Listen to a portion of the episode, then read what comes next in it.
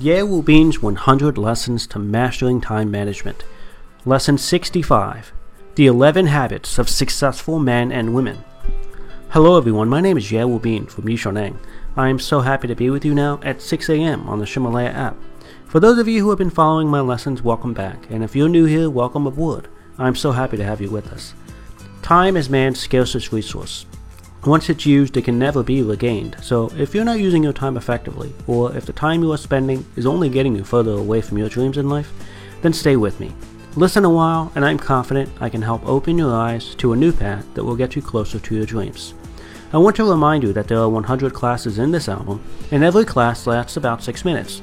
It is updated at 6 a.m. New York City time each morning. Yishoneng encourages you to live an online life. An online life is a life of good habits.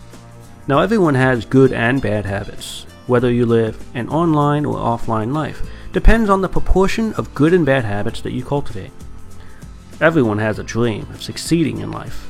And today, I'll talk about what habits lead us to success and allow us to achieve our dreams. We can determine which habits successful people build by observing both successful people and those who have made a fortune already. There are 11 good habits of successful rich people which we at Yishoneng advocate. Let me share those 11 habits with you now. Number 1. Meditate.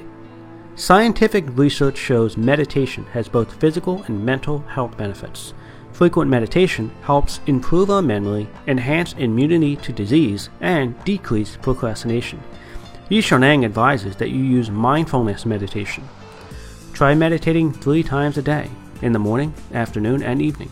If you cannot follow this schedule, then make sure you make some time to meditate during the day. Number 2.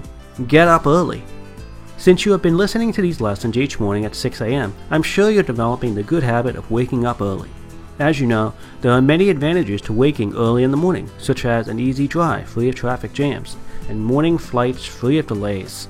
Many successful men and women leading the world's top 500 companies are early birds. Yishoneng recommends that you get up when the sun rises in the morning. Number 3. Have a daily ritual.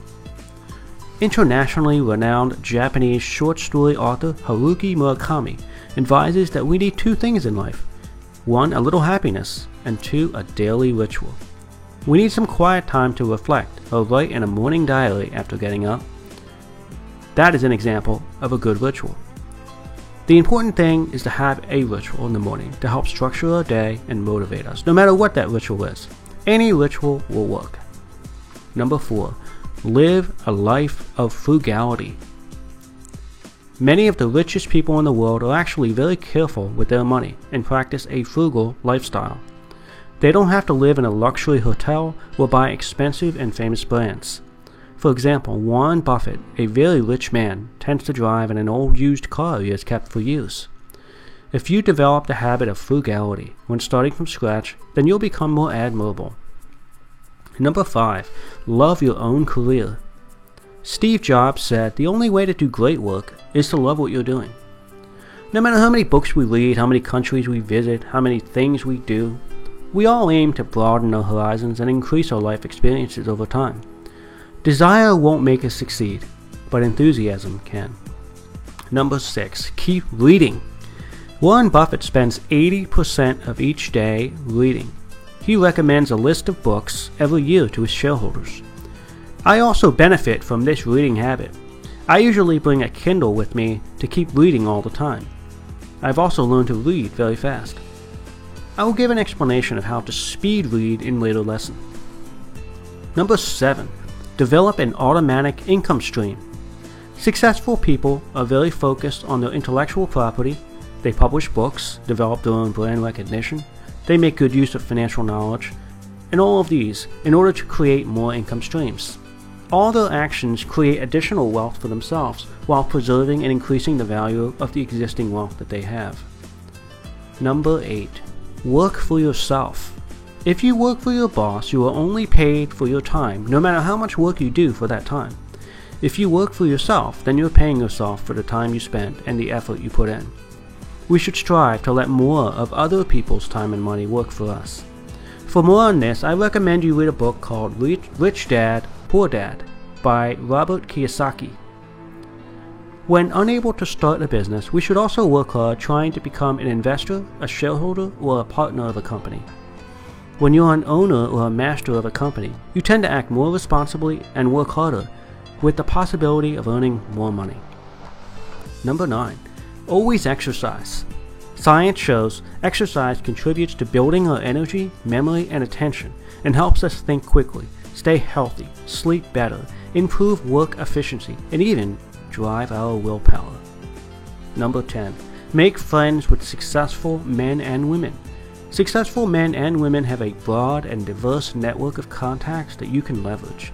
Therefore, we must constantly improve our abilities, but also improve our contacts so that we can expand our reach. We must develop our ability to network and create new friends and contacts, especially in the areas that go beyond what we normally do each day. Meeting people outside of our industries and jobs is often a major opportunity. We must pay attention to this opportunity to reach out to people beyond our comfort zone. Focusing on reaching out to people beyond our comfort zone can change our lives. Number 11.